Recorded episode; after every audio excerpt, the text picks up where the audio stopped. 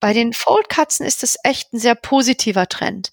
Da sehe ich weniger von, ich habe die Leute, die ich habe in der Praxis, die beraten wir gut und da darf ich auch diese Katzen posten und sagen, hör mal hier, die hat das, da sind die und die Röntgenbilder, wir behandeln die so und so. Und da sind die Leute auch total engagiert zu sagen, ich will anderen helfen. Weil meine schon krank ist, wollen wir, wollen wir wenigstens andere aufklären. Kauft euch die nicht oder was könnt ihr zum Behandeln machen. Bei den Hunden sieht das ein bisschen immer noch anders aus. Du bist da morgens um sieben aufgeschlagen, hast deine Visite vorbereitet und warst froh, wenn du abends um neun da wieder rausgegangen bist. Ohne Bezahlung, ja? Ohne Bezahlung. Ohne jegliche Bezahlung, ne? Selbst die Mensa hast du mittags noch selber bezahlt. Also, ich komme aus anderen Zeiten und ich gönne das heute jedem, dass sich das ändert. Ich finde das gut, dass sich das ändert, aber für uns ältere Kollegen ist das wow, was passiert denn hier jetzt eigentlich gerade? Hallo, Servus und herzlich willkommen beim Podcast Vuldigors, deinem liebsten Tiermedizin-Podcast. Ich bin die Daniela, angehende Tierärztin und will dir mit jeder Folge die spannenden Themen der Veterinärmedizin ein bisschen näher bringen. Hier bei mir lernst du die Menschen hinter der Tiermedizin kennen, das Fachliche kommt jedoch nicht zu kurz. Also, wer sich für Tiere und für Menschen interessiert, der ist hier bestens aufgehoben. Mein heutiger Gast ist die Tierärztin Gwendolyn Gregg. Sie ist seit 1996 selbstständig und Inhaberin der Tierarztpraxis Gregg in Hagen. Der ein oder andere kennt sie vielleicht schon von ihrem erfolgreichen Instagram-Kanal Die Tierärztin, wo ihr 13.000 Menschen folgen. Wir sprechen über ihre Leidenschaft für Social Media, die Sicht einer Arbeitgeberin auf die aktuellen Entwicklungen in der Veterinärmedizin und natürlich über ihre Dackeldame Rosine, den heimlichen Star der Praxis. Es hat sehr viel Spaß gemacht, mit der Gwen zu ratschen, weshalb das Interview mal wieder ein bisschen länger geworden ist. Also legen wir gleich los mit der Folge. Viel Spaß beim Hören! Ja, hallo liebe Gwen, freut mich sehr, dass du heute in meinem Podcast ähm, zu Gast bist.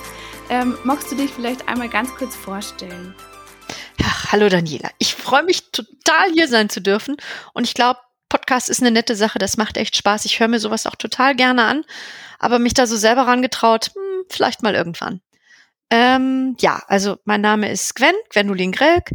Ich bin AK die Tierärztin auf Instagram, auf Facebook, auf was auch immer. Ich habe eine eigene Tierarztpraxis in Hagen, habt ihr auch schon lange, bin auch schon lange Tierarzt und ja, wer mehr wissen will, guckt in Instagram-Kanal, guckt in die Stories, guckt in die Reels, wo auch immer. Ich glaube, das ist am aller einfachsten, um reinzugucken, wie es bei uns so läuft und was wir in der Praxis so jeden Tag machen oder was ich auch so jeden Tag mache. Ja, ja ich glaube, du bist auch eine so für die ersten, die eigentlich auf Insta so wirklich aktiv war. Also, was ich so, also so aus meiner Erinnerung raus, fast irgendwie also ziemlich von Anfang an dabei, als eigentlich nur relativ wenig Tierärzte auf, auf Instagram waren, gell? Also ja, ja, also ich glaube, auf Facebook waren doch schon einige Kollegen eher unterwegs. Wir sprechen mal über Herrn Rückert oder über den Kollegen aus Engelskirchen, den Tierarzt, den es auch auf Insta, auf YouTube, auf wo auch immer gibt. Also ich glaube schon, dass wir auf Insta am Anfang doch relativ wenige waren. Es sind jetzt mehr, es wird auch mehr. Ach, vielleicht liegt das doch einfach daran, dass Instagram einfach ein netter Kanal ist. Es liegt mir auch mehr als Facebook. Es liegt mir mehr als viele andere Kanäle. Und ja, ich glaube, deswegen waren wir so früh dabei und deswegen ist vielleicht einfach genau mein Feld. Ich mag das gerne auf Instagram. Ja, ich mag Insta auch ganz gern, muss ich sagen, wobei ich halt irgendwie, also das werde aktuell da ziemlich oft geteilt, so, das sieht man ja bei verschiedenen Accounts, dass sich halt viele irgendwie so ein bisschen das halt schade finden, dass Insta jetzt immer mehr zu so einer TikTok-Version wird und halt immer mehr die Reels gefördert werden und weniger die Fotos ähm, ist halt dann auch wieder ganz anderer Aufwand, finde ich jetzt. Weil so, so ein lustiges Reel zu erstellen, ist halt viel schwieriger, wie einfach ein Foto zu machen. Also das muss man schon alle dazu sagen. Also ich finde, ja. verändert sich schon so ein bisschen gerade. Aber, ja, aber das ist so dieses, diese, diese, dieser, was Leute gerne verbrauchen oder angucken. Und ich glaube, dass ich ertappe meinen Mann ganz oft dabei, der liegt dann neben mir im Bett und guckt Instagram Reels. Und ähm, der hätte auch keinen Bock, sich irgendeinen, irgendeinen was durchzulesen unter einem Foto, der seppt so ein bisschen durch die Reels, wie so durch abends durchs Fernsehprogramm schalten. Und ich glaube, das ist das, was die Leute einfach anspricht. Ganz schnelle, kurze Häppchen von irgendwas. Und ähm, ob das positiv ist, pff, sei mal dahingestellt. Kommt immer drauf an, was du möchtest. Ob du was lernen möchtest oder ob du einfach nur unterhalten werden willst. Und Instagram kann, Gott sei Dank, beides. Das finde ich gut. Ja, mit die Reels, mein Freund schickt mir einmal irgendwelche Reels, die irgendwelche Katzenvideos oder irgendwelche Ziegenvideos. und das ist also, man merkt, es kommt gut an und die Leute, die stehen halt einfach auf die Videos. Das, du hast recht, das ist einfach ein anderer Punkt. Ähm, ja, wieso hast du denn eigentlich mit Insta angefangen? Ach, ich habe ganz ursprünglich mit Facebook angefangen und ja, das war okay, das konnte man machen, das war für die Praxis auch ganz nett. Da war Instagram noch relativ klein und dann hat irgendwo ein Kollege hat bei mir angefangen zu arbeiten und wie wir dann so im Gespräch waren, auch so ein bisschen erzählt haben, der guckte auf Facebook und ähm, da sagt der Mensch, mach doch Instagram, mach einen eigenen Kanal. Ich habe vorher schon ähm, recht erfolgreich oder was heißt erfolgreich? Mit deutlich weniger Followern, aber ich hatte schon eine eigene Dackelseite, ja, ne, Rosine und meine private Seite und ähm, das hat eigentlich schon immer Spaß gemacht. Und dann habe ich natürlich auch immer mal ein bisschen Praxis gepostet und dann sagte er, trenn das doch. Mach eine eigene Praxisseite und eine eigene Privatseite. Ja. Und dadurch ist dann die Tierärztin entstanden. Aber die Rosine und Gwen-Seite gibt's immer noch und ähm, ja, da lebe ich dann die Dackelsucht aus und äh, die Foodblogger-Sucht und die Reisesucht und alles andere. Und die Praxissucht gibt's halt bei der Tierärztin. So sieht's aus. Ja, dann muss ich mir, dann muss ich mir die Christine-Seite auch noch mal zu Gemüte führen. ja, die ist nicht so viel bespielt wie die andere Seite. Da komme ich dann doch ein bisschen weniger zu. Aber so die Sachen, die jetzt gar nicht unbedingt was mit Praxis zu tun haben, die lasse ich auch da drüben. Ja, aber man merkt auch, dass dir halt wirklich das, das ganze Instagram-Game auch wirklich Spaß macht, weil ja, ja wer ohne Spaß hast du ja gar nicht so viel Follower bekommen. Also das muss man ja auch, das muss einem ja Spaß Ich glaube, ohne Spaß bist du auch einfach nicht überzeugend. Ohne Spaß ist es ja auch für dich eine irre Arbeit, die du da reinsteckst. Also ich glaube, du musst es schon echt mögen, um da doch auch dran zu bleiben. Wenn du das nebenbei, neben deinem täglichen Job machst, dann ist das okay. Wenn du dich jetzt wirklich hinsetzen müsstest und wann poste ich was und warum poste ich was und was kann ich denn überhaupt posten und ich glaube, dann verliert das ganze Ding an Spontanität, an, an Freude, an, dann wird es gezwungen. Ja. ja. Also das heißt, du machst jetzt nicht irgendwie so einen Contentplan. Ach, ja, nein. Ich finde es immer sehr nett. Ich habe ja ähm, mit Marc und auch hier mit, ach, wie heißt er? Richard. Ja, Oder genau. Ja von hier, von Bestandsbuch Tiermedizin und dann Redaktionsplan und dies und das. Und das ist alles schön, das ist alles lobenswert und das ist sicherlich auch, wie fange ich an mit irgendwas? Kann ich alles machen? Habe ich weder Zeit noch Lust zu. Ich gehe morgens in die Praxis, der Kaffee ist immer da, das habt ihr alle gesehen. Die Kaffeetasse ist eigentlich fast jeden Tag da. Wenn der Kaffee nicht da ist, dann habe ich zu viel zu tun. Und ähm, ansonsten, wenn was Cooles kommt, wenn was Interessantes kommt, dann halte ich einfach die Kamera drauf, halte das Video drauf und mache da draus was. Und nur über die Sachen, die ich sehe, kann ich auch was schreiben. Und ich mag mich nicht ein halbes Jahr später erinnern, ja, aber da war mal der und der Fall und dann könnte ich mal was da und da zu schreiben. Und jetzt ist gerade Zeckenzeit, jetzt musste was zu Zecken schreiben. Puh, nee, das, was auf den Tisch kommt, verarbeite ich gleich zu irgendwas.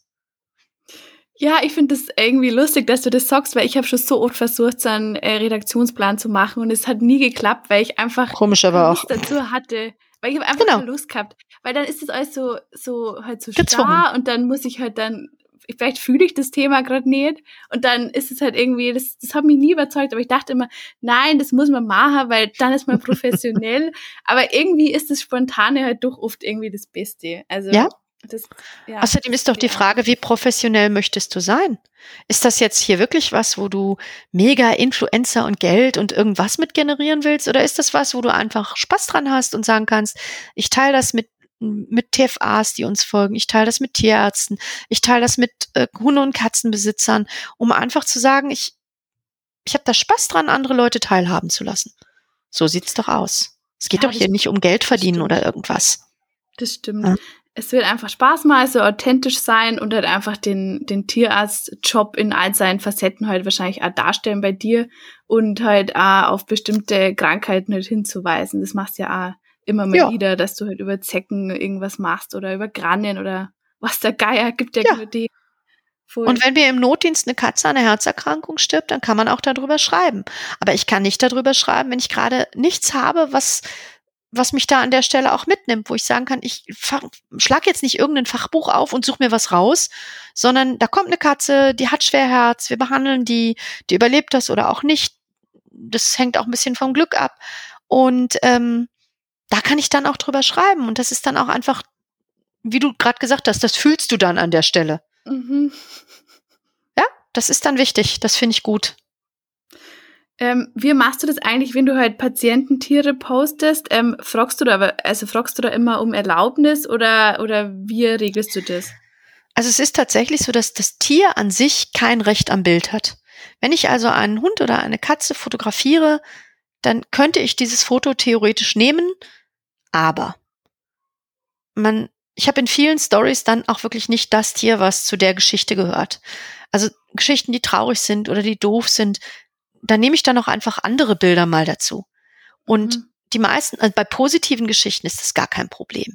Da sind die Leute auch stolz drauf, wenn du ihr Tier erwähnst und dann sage ich das auch mal so, ach Mensch, darf ich jetzt mal ein Foto machen? Und sie wissen ja, wir haben Insta und die meisten sind sehr begeistert, die meisten finden das schön. Also ich lasse mir da auch nicht irgendwas unterschreiben oder machen oder tun, aber ja, ja, also ich frage meistens, aber nicht immer.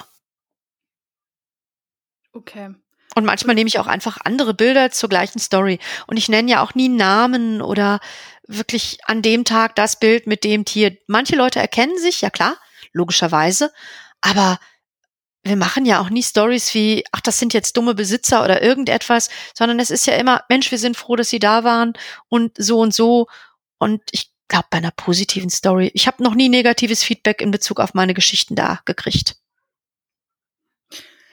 Ja, weil ich habe irgendwann mal gehört, dass man das eigentlich irgendwie immer den Besitzer immer fragen muss, bevor man was postet. Und also wenn der Besitzer mit drauf ist, dann musst du das tatsächlich fragen, weil als Person hat der Besitzer Recht am Bild.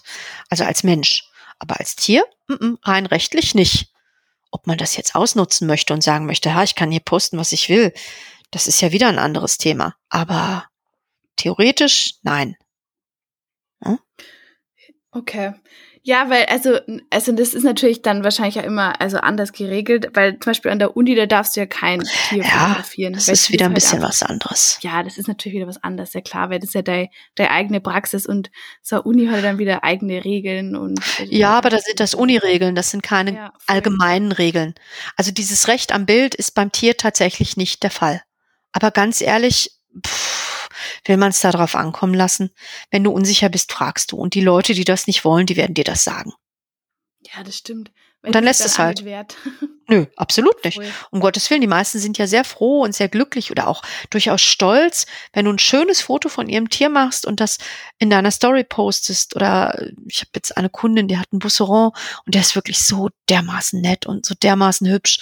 Und dann ist es auch einfach schön, den in der Story zu zeigen. Und das findet die dann auch gut. Ja, natürlich, weil sie sich denken, ja, mein, mein süßen Hund, den können ruhig mehr Leute sehen und genau. der ist so toll. Ja, voll. Das kennt natürlich dann immer.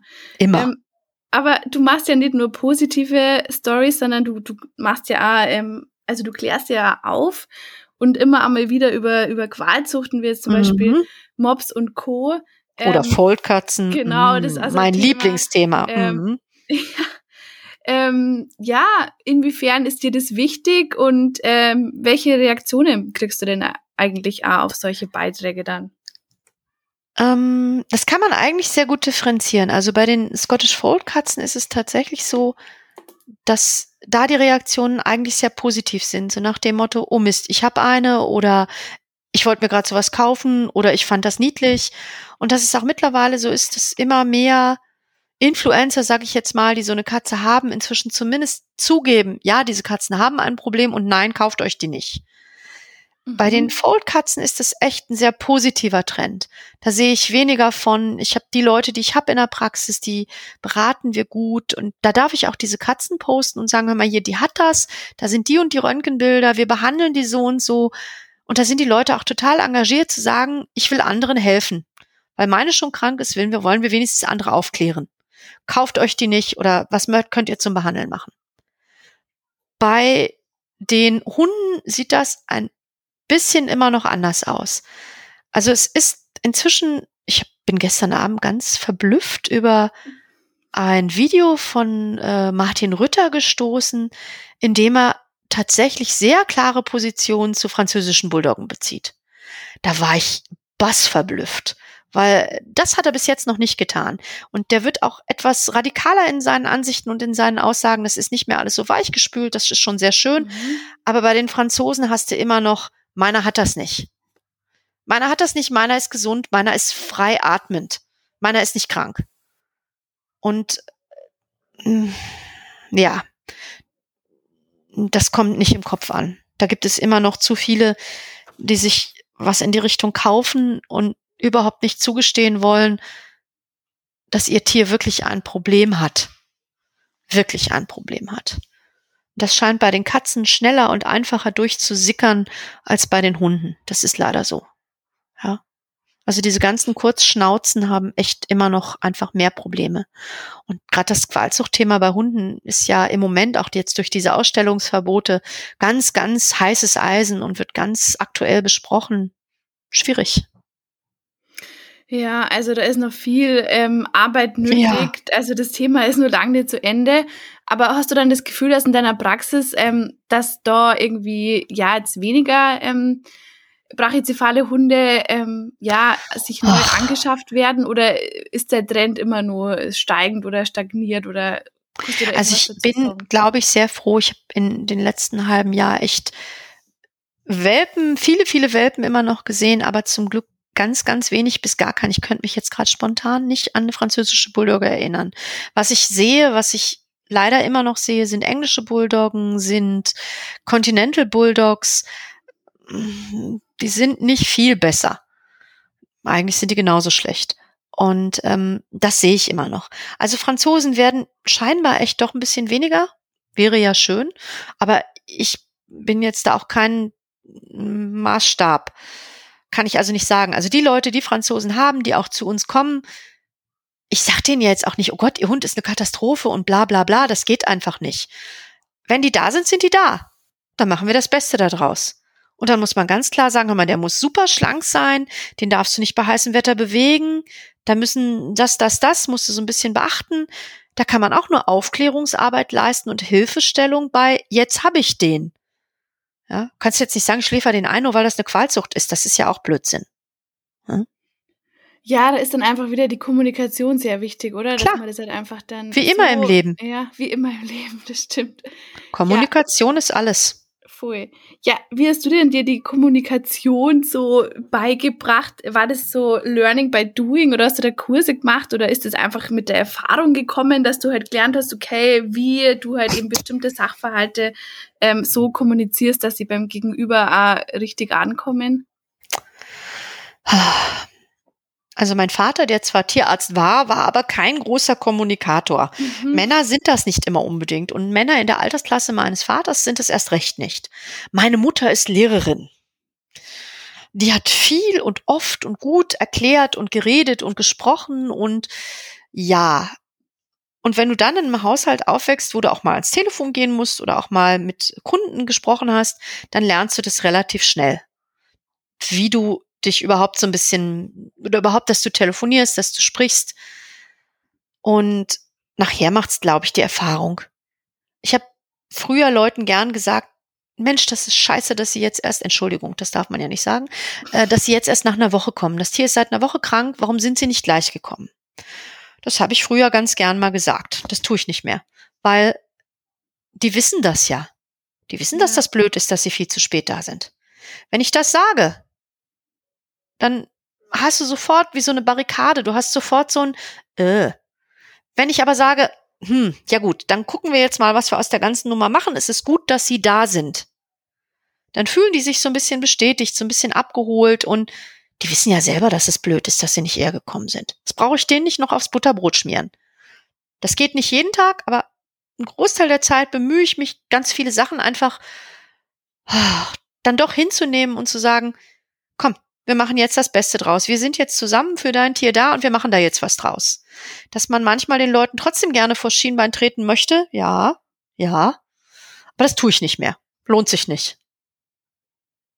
Ja. Ja, vor allem dann, wenn du sie ja praktisch so ein bisschen attackierst, dann haben sie ja gleich so eine Abwehrhaltung. Gell? Ja, klar. Und sind immer so aufnahmebereit. Aber nein, ich habe keine Kurse gemacht. Und nein, ich habe, ich bemühe mich, was auch nicht immer klappt, ähm, positiv zu kommunizieren. Also wenig das geht nicht, wenig wir könnten, sollten, müssen, sondern mehr wir machen.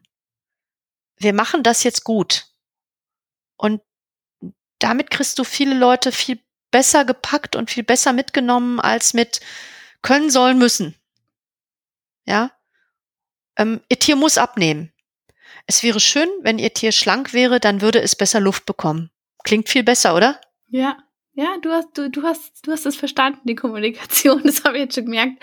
Ähm, aber wie ist denn das dann eigentlich? Also, äh, so prinzipiell, ähm, wenn man halt so auf Insta, ja, immer mal wieder ein paar so Beiträge liest, dann hat man irgendwie das Gefühl, dass die Kunden teilweise immer schlimmer werden und irgendwie unfreundlicher und die Erwartungshaltung halt immer höher wird. Ähm, kannst du das jetzt so bestätigen? Also hast du irgendwie also das Gefühl, dass sich die Kundschaft so ein bisschen verändert oder ist es bei dir ähm, nicht unbedingt der Fall, weil du ja praktisch als Praxisinhaberin dir deine Kundschaft sozusagen in Anführungsstrichen selber aussuchen kannst? Also das Klientel hat sich verändert, ganz, mhm. ganz sicher. Nicht nur in Corona, da nochmal, das war nochmal Feuer unter den Kessel auf jeden Fall, aber auch schon vorher. Die Erwartungshaltung in der Tiermedizin ist unglaublich gewachsen. Ähm, am besten braucht jeder, äh, ich brauche ein CT, ich brauche dies, ich brauche das. Das sind die einen Kunden und die anderen Kunden sind die, ja, ich habe kein Geld, ich möchte eine Spritze und dann bin ich wieder weg und eigentlich weiß ich gar nicht, warum ich hier bin. Und diese Schere zwischen ich möchte alles und eigentlich möchte ich nichts, die geht immer weiter auf. Mhm. So dieses wir machen ein bisschen und gucken mal, wo es uns hinführt, das wird schwieriger. Und diese Erwartungshaltung erstens rausfinden, was möchten die Leute, auch zum Teil rausfinden, was möchten die ausgeben und zum dritten dann, was halte ich für sinnvoll? Klar kannst du ins CT fahren, weil du das Gefühl hast, der hat Bauchschmerzen. Aber äh, will man das? Oder ist das etwas, womit ich auch leben kann, dass ich irgendeine Diagnostik mache, die ich vielleicht an der Stelle noch, noch gar nicht brauche? Ja? Also da so diesen Weg zu finden zwischen dem, was ich für sinnvoll halte, dem, was Leute möchten, dem, was Leute bezahlen können, ich glaube, das ist die Kunst. Ja. Und das ist das, was immer schwerer wird. Weil du immer mehr hast, die das möchten oder immer mehr, die das nicht möchten und auch immer mehr das tappe ich mich, glaube ich, bei vielen jungen Kollegen auch immer mehr Angst hast, irgendwas zu übersehen oder Angst hast, irgendwas falsch zu machen und darum auch wirklich alle Diagnostik laufen lässt, die dir deine Praxis hergibt. Sei es, wenn du in der Klinik bist, wirklich zu sagen, ja, wir machen jetzt ein CT. Schwierig. Also ich gehöre zu denen, die sich die Sachen gerne nachbestellen. Wenn ich heute was mache und ich bin mir unsicher, ob das der richtige Weg ist, dann muss der am nächsten Tag wiederkommen. Weil dann mhm. weiß ich genau, ist es gut oder ist es nicht gut. Muss ich mehr machen? Ist das, was ich mache, richtig? Muss ich was anderes machen? Das gibt mir die Möglichkeit zu sehen, wo geht die Reise hin. Und dieses schnell wiederbestellen, verstehen manche Leute falsch, so nach dem Motto, ah, warum muss ich denn jetzt schon wiederkommen? Das ist für mich eine Sicherheit zu wissen, wie geht's dem? Früher war das so, dass Leute dann auch einfach nicht mehr aufgetaucht sind. Da haben wir zu denen gesagt, als ich noch keine Terminsprechstunde hatte, wir sprechen von grauer Vorzeit. Ähm, ja, melden Sie sich mal morgen. Dann melden die sich nicht. Und du denkst, oh scheiße, der ist tot oder der ist krank ja. oder die sind in der Klinik. Dann rufst du da an, weil du wirklich dir Gedanken machst. Ach nee, dem geht's gut, darum bin ich heute nicht wiedergekommen. Ja, danke schön. Genau das wollte ich hören. Und ähm, auch das ist ein Lernprozess. Und wenn du unsicher bist, dann kommen die am nächsten Tag wieder. Dann kriegen die einen Termin. Zack, bumm, Ende. Ist die einfachste Methode, um zu sehen, wie geht's dem? Ja? Ja, und weil du jetzt halt eben sagst, dass halt du merkst, dass die Schere immer so weiter auseinander geht zwischen denen, die halt irgendwie am liebsten halt kaum irgendwie was gemacht haben wollen und denen, die alles wollen. Ähm, wenn es dann praktisch die, also durch die Anpassung der GOT, oh, ähm, schönes Thema, ja, wird das jetzt ja dann wahrscheinlich noch mehr auseinandergehen und ähm, wie ist denn das dann eigentlich bei dir so im Kundenkreis? Haben da viele schon so eine Tierkrankenversicherung oder ähm, sind da jetzt Trends nach oben? Merkst du da schon irgendwas? Also wir empfehlen es inzwischen. Ich kommuniziere es auch sehr deutlich mit Neukunden. Ich kommuniziere es mit Welpenbesitzern. Ich sage denen, Leute, macht was. Macht eine Versicherung. Ihr werdet sie brauchen, egal auf welcher Basis, ihr werdet sie brauchen. Und äh, nein, die Nachfrage ist gefühlt immer noch zu wenig. Und nein, es sind auch immer noch zu wenig versicherte Tiere. Und die Leute denken gefühlt auch, ja, jetzt habe ich eine Versicherung, jetzt muss die alles bezahlen. Mhm. Ich sehe das ja bei meiner Krankenversicherung. Also ich bin auch krankenversichert privat. Das heißt, ich sehe jede Rechnung. Ich sehe, was wird da wofür abgerechnet. Und wie viel davon muss ich selber bezahlen? Selbstkostenbeteiligung gibt es. Dadurch wird natürlich die Versicherungsprämie, die ich monatlich zu zahlen habe, weniger, die immer noch hoch ist, aber egal. Ähm, so ähnlich muss man sich das in der Tiermedizin auch vorstellen. Ich kann nicht erwarten, ich versichere mich bei irgendeiner Versicherungsgesellschaft und die zahlen dann 100 Prozent all meiner Rechnungen. Und am besten zahlen die auch noch die Sachen, die sie eigentlich von vornherein ausschließen. Die Kastration ist bei vielen Sachen nicht dabei. Und dann versuchen die Leute zu tricksen und zu drehen und zu wenden. Ja, aber der Tierarzt hat gesagt, der muss kastriert werden. Ja, aber deine Versicherung beinhaltet keine Kastration. Ja, aber dann könnte man ja. Nein, kann man nicht. Das ist Versicherungsbetrug. Dieses, dass eine Versicherung 100 Prozent von allem zahlen muss, das ist nicht so. Bei keiner Versicherung. Nicht bei Tieren, nicht bei Menschen, nicht bei, da schlägt der Blitz ein. Ich habe das im Rahmen dieses Hochwassers im letzten Jahr am eigenen Leib feststellen müssen, dass die eben nicht alles zahlen. So. Mhm. Und entweder versichere ich mich so hoch mit so viel Prämie, dass die alles zahlen, dann zahle ich allerdings auch viel, oder ich versichere mich so, dass ich vielleicht 80 Prozent einer Rechnung wiederkriege oder 60 Prozent einer Rechnung wiederkriege. Aber schauen wir uns mal tief in die Augen. Selbst 60 oder 80 Prozent einer 1000 Euro Rechnung wären schon viel Geld. Ja? Es gibt, glaube ich, nicht die ultimative Versicherung. Und die Leute suchen dann so lange, bis sie meinen, die ultimative zu finden, finden sie nie und versichern nicht. Ja, dumm gelaufen. Und dann ist es schwierig. Und zu sagen, ja, jetzt hat er was, jetzt versichere ich den, das läuft halt nicht so. Ich kann mich nicht erst versichern, wenn das Hochwasser in meinem Keller steht. Das muss ich leider vorher tun. Auch wenn da nie Hochwasser kommt, weiß ich nicht. Ja. Schwierig. Also ich würde empfehlen, jedes, jedes Tier zu versichern und wir kommunizieren das auch so, Leute, macht das, es wird teurer. Und nicht nur es wird teurer. Es werden weniger Tierärzte. Das heißt, irgendwann wird auch der Tierarzt erkennen müssen oder auch viele Kollegen, die vielleicht noch nicht so hochprozentig abrechnen, erkennen müssen, dass sie dieser Masse an Menschen und Tieren gar nicht mehr Herr werden. Und dann müssen sie teurer werden. Und dafür brauche ich diese Versicherung. Es wird in den nächsten Jahren, das Feld der Tiermedizin wird sich nochmal so dermaßen umkehren. Es wird nicht mehr wünscht dir was für die Kunden. Es wird ein wünscht dir was für Tierärzte. Das ist ein ganz komisches Gefühl für mich, wo ich noch aus der Zeit der wünscht dir was für Kunden komme. Früher war der Kunde König und für mich ist der Kunde immer noch in vielen, vielen Teilen König, weil der Kunde derjenige ist, der A meine Rechnung bezahlt, der Sorgen um sein Tier hat, der, den ich versuche, nicht glücklich zu machen, aber dem ich versuche zu helfen. So. Und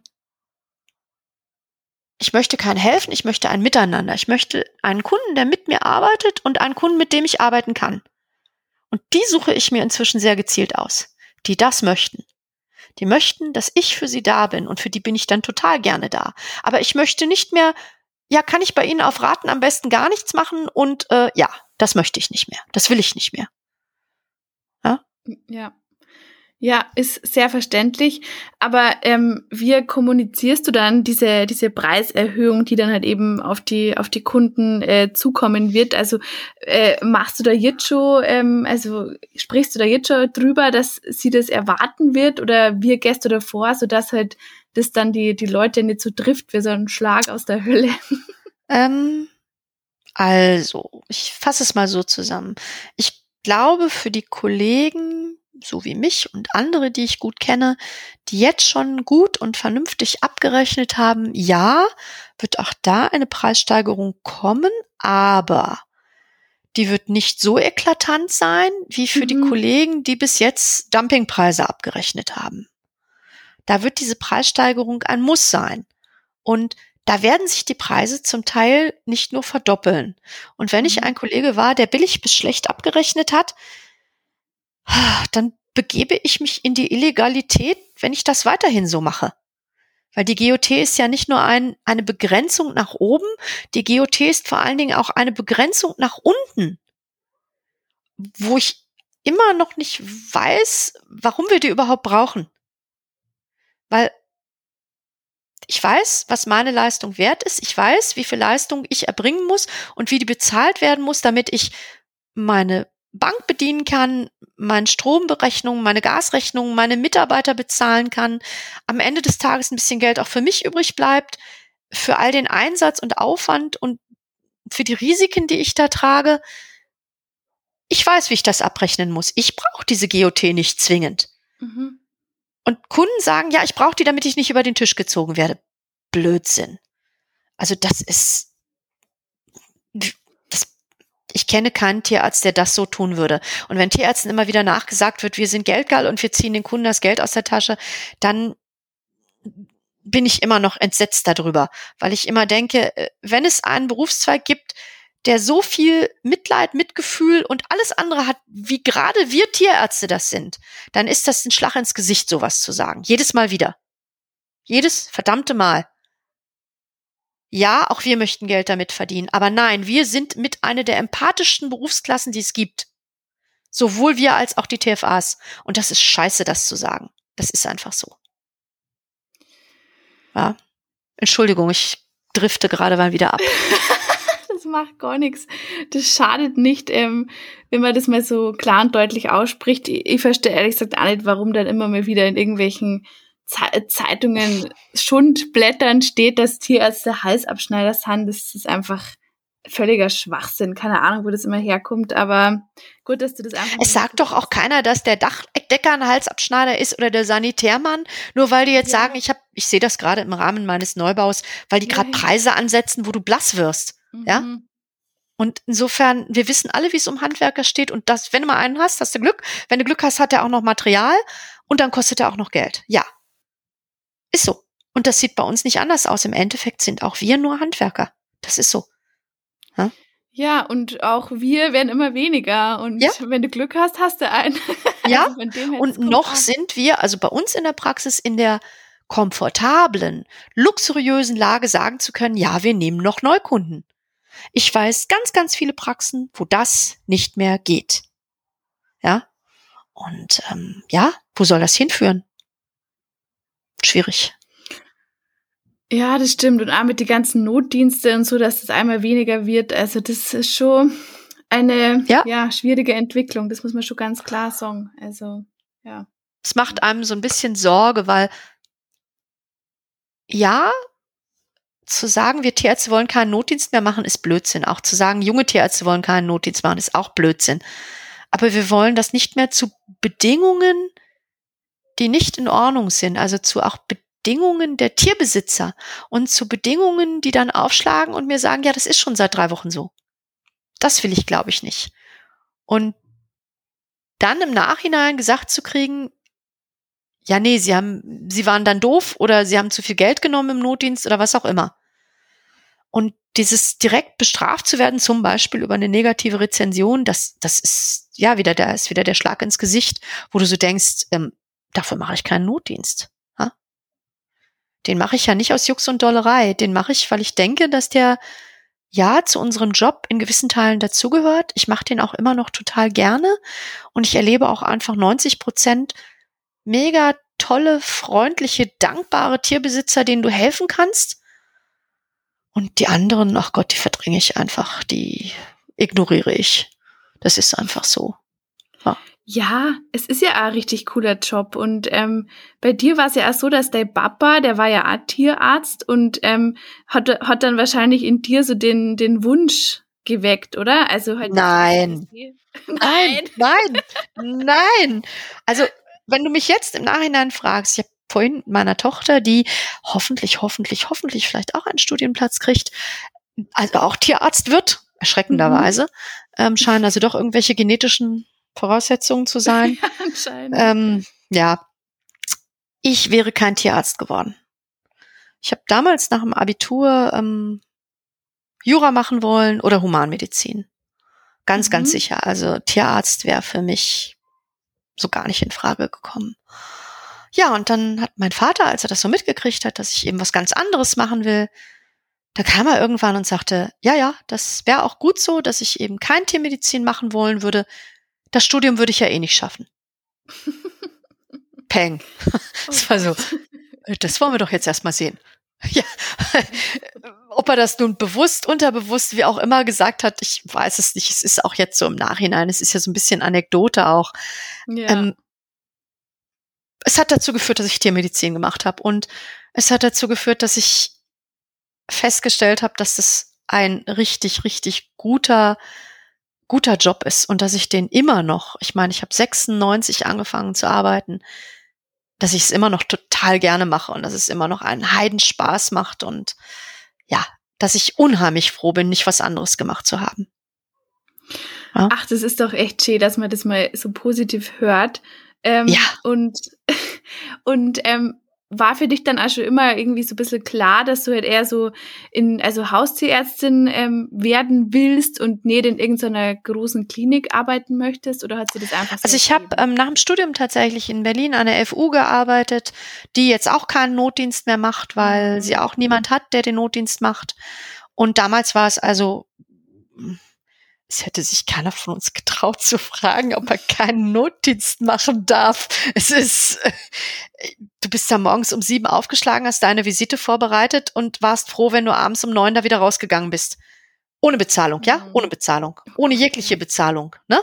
Selbst die Mensa hast du mittags noch selber bezahlt. Also, ich komme aus anderen Zeiten und ich gönne das heute jedem, dass sich das ändert. Ich finde das gut, dass sich das ändert, aber für uns ältere Kollegen ist das, wow, was passiert denn hier jetzt eigentlich gerade? Ja, das hätten wir uns nicht mal getraut zu denken. Ja, hätten wir einfach nicht. Ist so. Ist ja auch nicht schlimm. Ist ja gut, dass es jetzt anders ist. Es ist auch gut, dass es jetzt anders wird, aber früher hast du den, den, den grünen Hahnrich oder die Wettimpuls oder irgendein Blättchen aufgeschlagen und es gab zwei Seiten Stellenanzeigen ja, hm, vielleicht könnten wir uns überlegen, sie bei uns einzustellen. Und da haben sich dann 50.000 junge, frische Tierärzte drauf beworben. Hm. Und mittlerweile blätterst du durch und du hast 50 Seiten mit, wir suchen, wir suchen, wir suchen und eine halbe Seite mit, ja, vielleicht möchte ich gerne bei Ihnen arbeiten. Also früher hast du, hast du gehofft, gebangt, eine Doktorandenstelle zu kriegen, hast gehofft, gebangt, irgendwo wenigstens ohne Geld arbeiten zu dürfen. Du bist ohne Geld an die Uni gegangen und hast gedacht, prima, ich habe einen Job. Mittlerweile kämst du doch nicht mehr auf den Gedanken, von der Uni zu kommen und zu sagen, ich arbeite umsonst.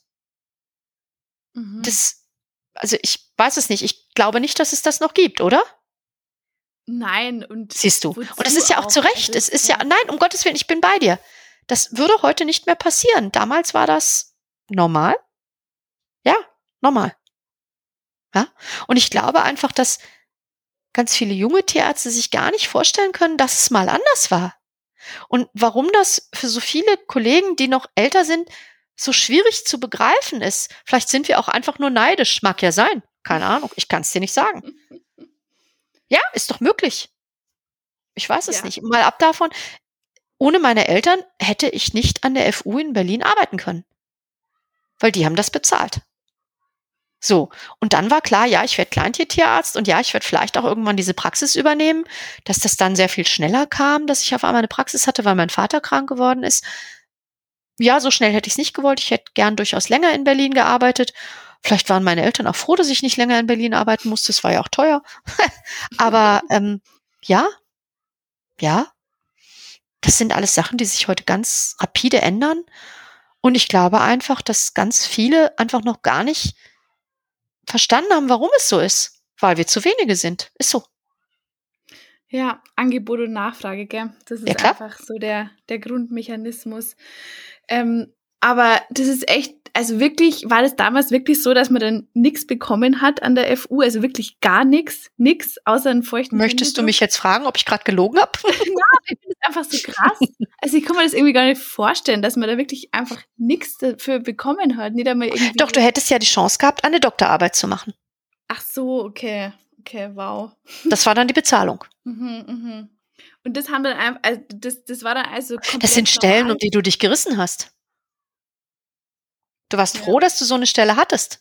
Weil du hättest natürlich auch irgendwo in die Bakteriologie oder in die Virologie oder irgendwas vor irgendwelche Reagenzgläser gehen können, was du ja als praktischer Tierarzt, wenn du gerne mit Tieren arbeiten willst, auch nicht machen möchtest. Du willst ja irgendwo hin, wo du dann mal endlich Tiere anfassen kannst. Also gerade wenn du jetzt nicht wie ich eine Praxis zu Hause hattest. Ich habe ja während des Studiums ähm, zu Hause mitgearbeitet, auch durchaus und habe dann im Studium immer erzählt gekriegt, ja, wie prima ist das denn? Du kannst am Wochenende zu Hause arbeiten. Toll. Toll, ganz toll. Ganz toll. und ja, diese Stelle an der FU war toll, war aufregend, war mega und ich habe mich da echt drauf gefreut und auch zurückzugehen nach Berlin war für mich sehr schön, weil ich da geboren und aufgewachsen bin. Aber äh, also wir wären damals im Traume nicht drauf gekommen, zu fragen, ob es da Geld für gibt. Also die zwei, drei bezahlten Stellen, die es gab, die waren hart umkämpft und da wurde echt gebuckelt und getreten. Und dann war es ganz froh, dass du als Doktorand, wo du ja gar kein Geld für gekriegt hattest, so ein bisschen raus aus diesen Rangordnungskämpfen warst, aus dieser Hackordnung. Du warst halt das Fußvolk, du hast ja eh umsonst gearbeitet. Ja, da war es eh schon wurscht. Ja, da war es wurscht, da war es ja, wirklich ja. wurscht. Und mal jetzt ab, mal jetzt ab davon, dass das nicht okay gewesen ist. Jetzt im Rückblick. Damals war das völlig normal. Ich habe in der Zeit natürlich auch unglaublich viel gelernt. Ich habe einfach mitgenommen, was es gab. Ich habe ganz viel gesehen, ich habe ganz viel gelernt, ich habe tolle Leute kennengelernt. Ich möchte es auch nicht missen. Also ich kann jetzt nicht im Rückblick sagen, oh, das war ganz schrecklich. Das kann ich auch nicht. Das ist Blödsinn. Ja? Ja. Es war eine gute Zeit, es hat total viel Freude gemacht und ohne meine Eltern hätte ich es mir sicherlich nicht leisten können, aber ich habe aus der Zeit so viel mitgenommen, also ich möchte es auch nicht missen. Ja? Tja. Ja, also gut, dass es jetzt nimmer so ist, aber ähm, wenn du halt für dich sagen kannst, dass du viel gelernt hast, dann war es wenigstens nicht vollkommen umsonst. Und ich meine, das hat dir dann ja einiges gebracht, das Erlernte, wenn du dann halt eben die Praxis übernommen hast, dann ist ja immer gut. Wenn man irgendwas ja, tun. ohne Frage. Schadet ja dann nicht.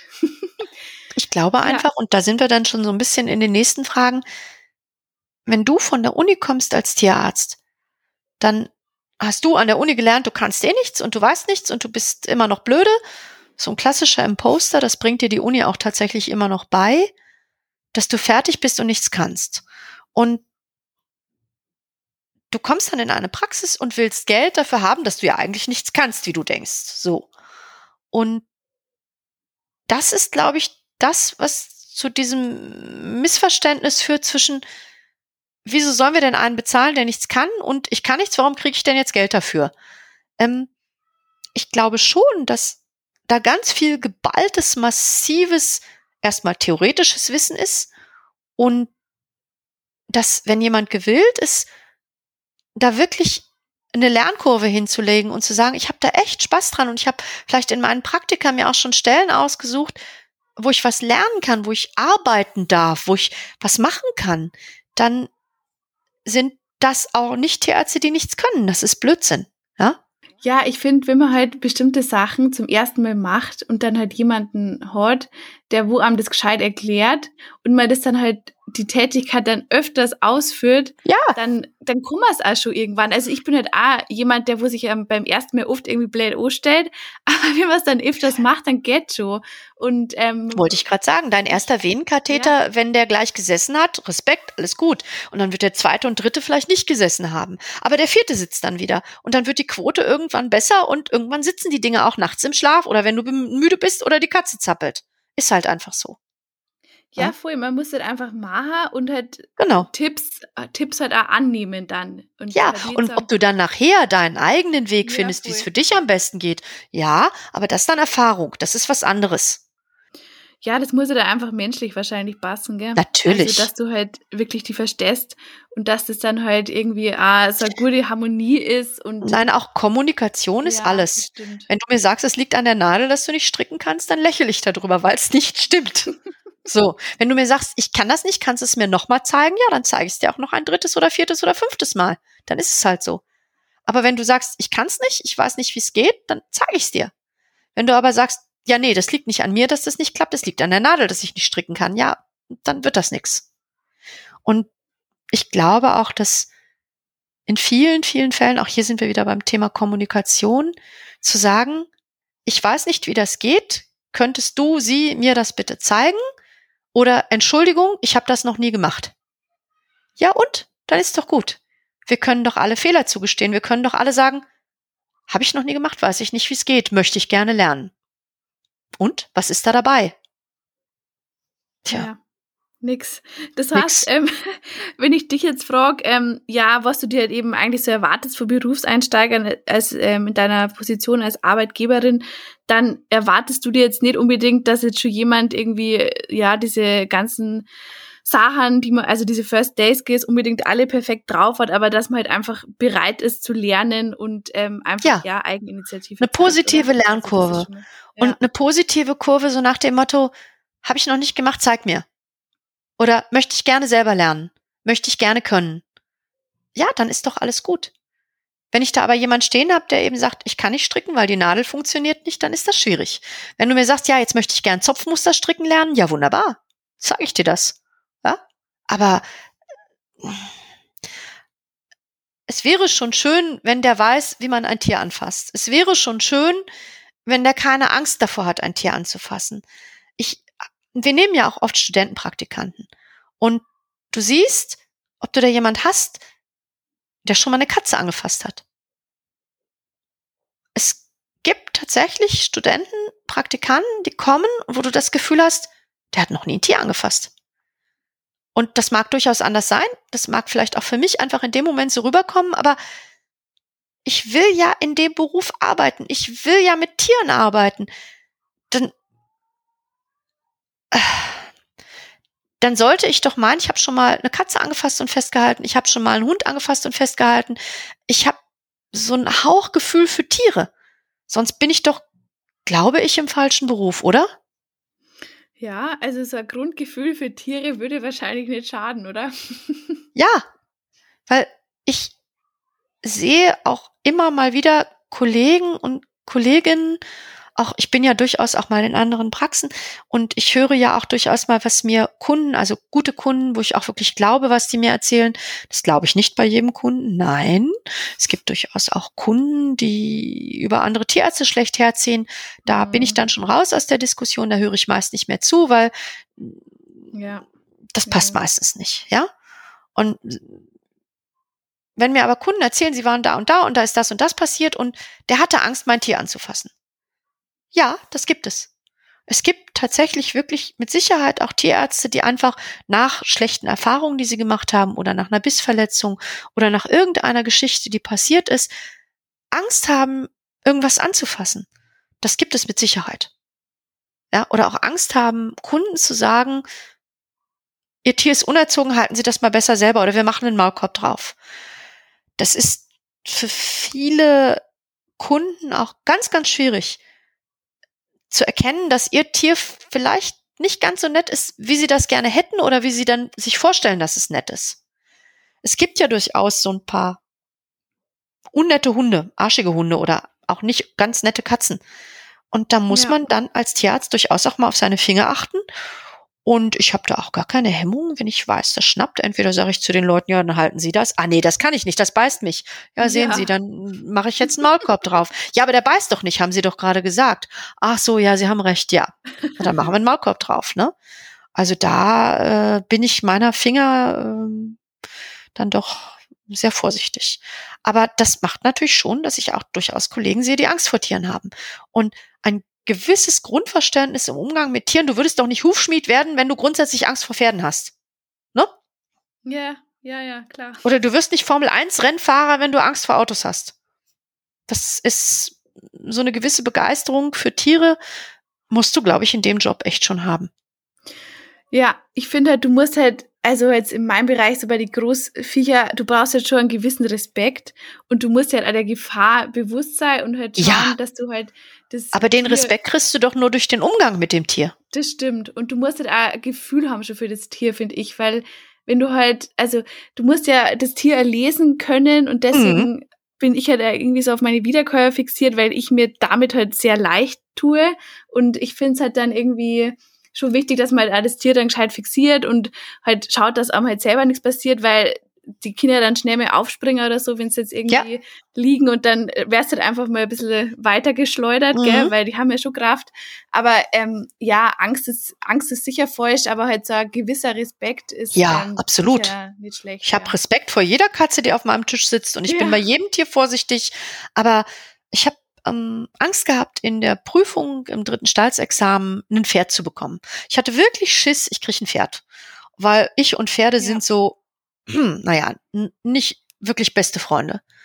Und hab, weil ich echt Respekt vor Pferden habe und auch so ein bisschen Angst vielleicht auch hatte vor Pferden, habe ich also mein letztes Praktikum äh, drei Wochen beim Hufschmied gemacht Mhm. einfach auch um zu lernen, wie es denn geht.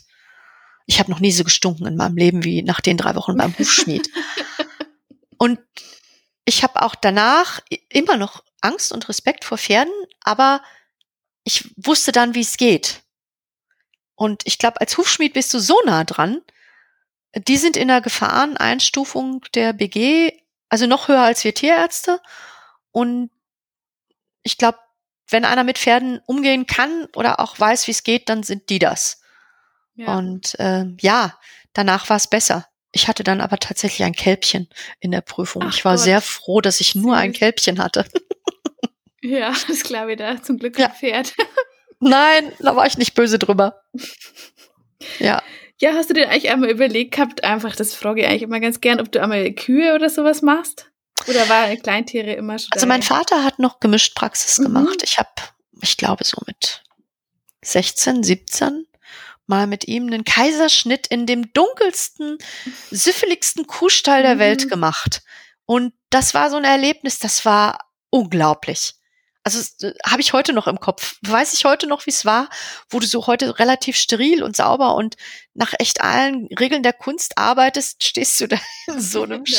Saal in der Scheiße und sollst die Bauchseite komplett aufmachen und die Gebärmutter aufmachen. Und jetzt so im Nachhinein denke ich, oh mein Gott.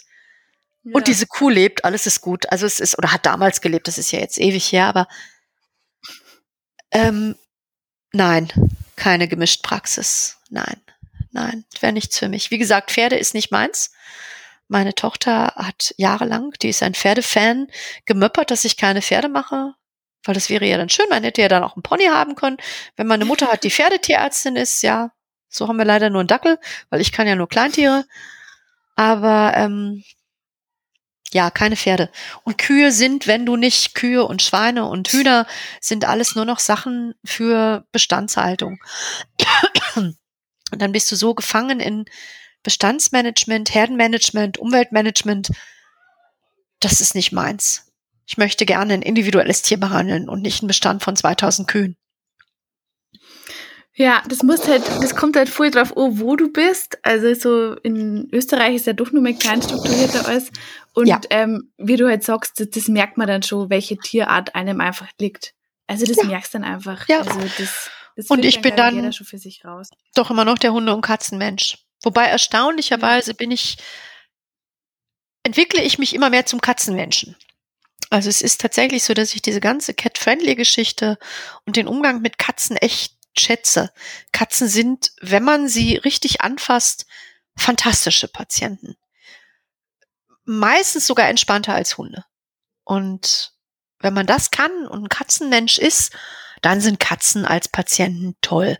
Und ich habe in meiner Praxis auch so ein, zwei TFAs, die am liebsten hätten, dass wir eigentlich nur noch Katzen behandeln. Und wir werden jetzt auch im Rahmen des Neubaus wirklich ein komplettes Katzenbehandlungszimmer kriegen, wo auch wirklich nur Katzen reingehen und eine separate Katzenstation und wirklich Katzenwellness anbieten. Und wenn man das mag, Katzen, dann ist es ein irres Betätigungsfeld. Das macht total viel Freude. Ja, und irgendwie ist man bei den Katzen, habe ich das Gefühl, ist man mittlerweile schon viel weitergekommen, gell? So generell im Umgang. Also, ja, dass man da, aber nicht alle. Ja, nicht alle, aber so, sage ich mal, die, die sich wirklich damit befassen, also aus wissenschaftlicher Sicht, die setzen das ja schon früh gut um mit diesem Rapping und was der Geier und nimmer, dass man es unbedingt im Knack unbedingt immer so niederdruckt gleich, so wie es halt, ja, Ach, so ganz schrecklich.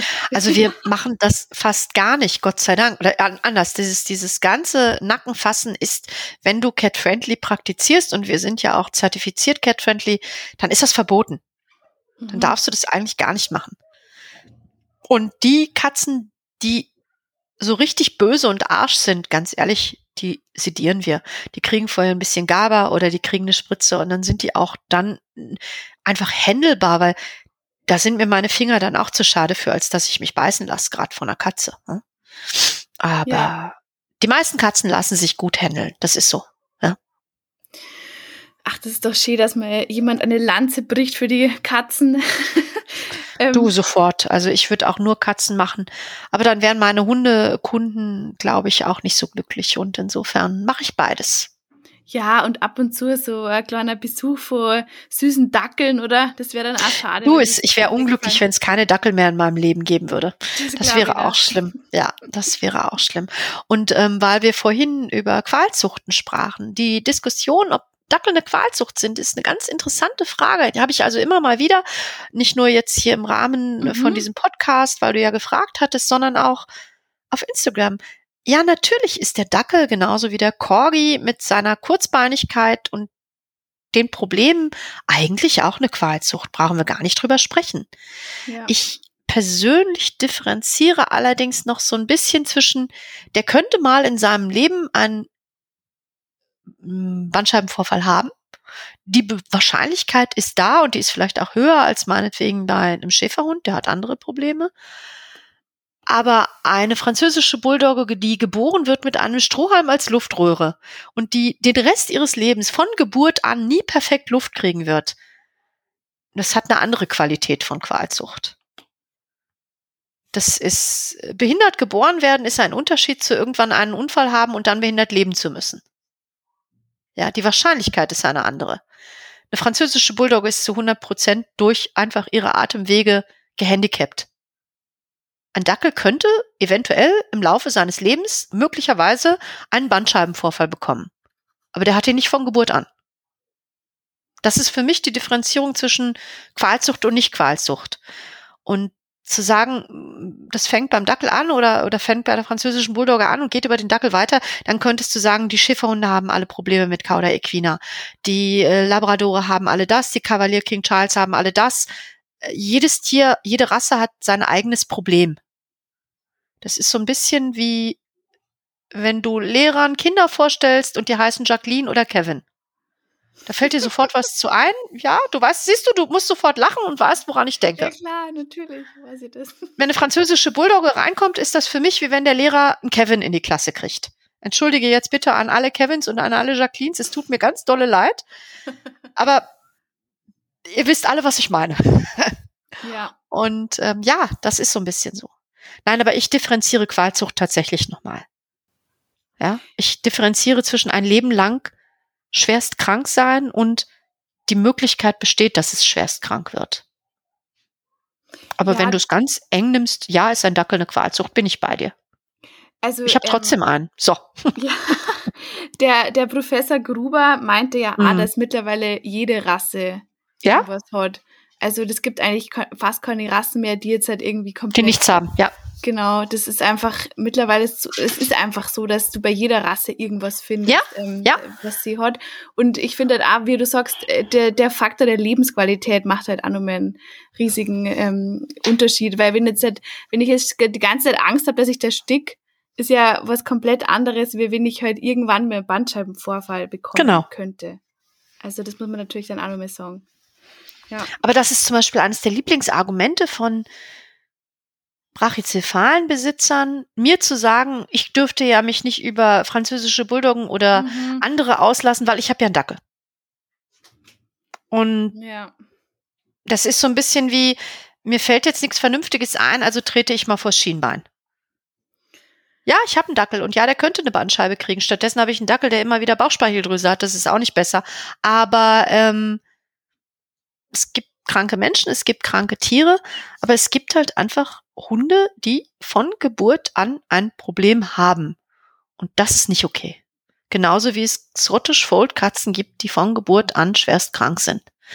Und das geht nicht. Das geht nicht.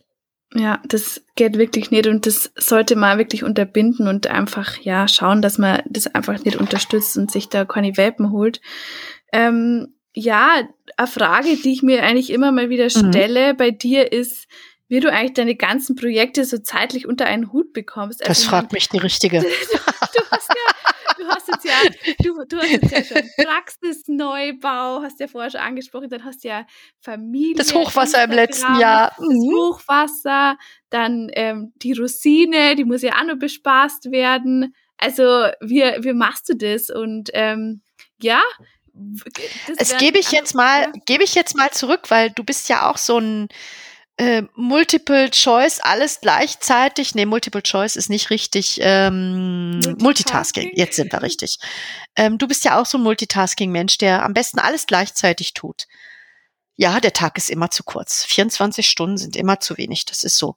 Und ich könnte auch noch mal 24 Stunden haben für all die Ideen, die ich noch so im Kopf habe, was ich noch gerne alles machen würde und was ich ich lese auch noch sehr gerne. Ich gucke nicht ganz so viel Fernsehen, aber ja, auch ich kann mich nicht von Netflix freisprechen. Auch ich binge mal Serien und ähm, ich weiß einfach nicht, wo das alles hinkommt. Ich hätte gern, wie gesagt, mehr Zeit, aber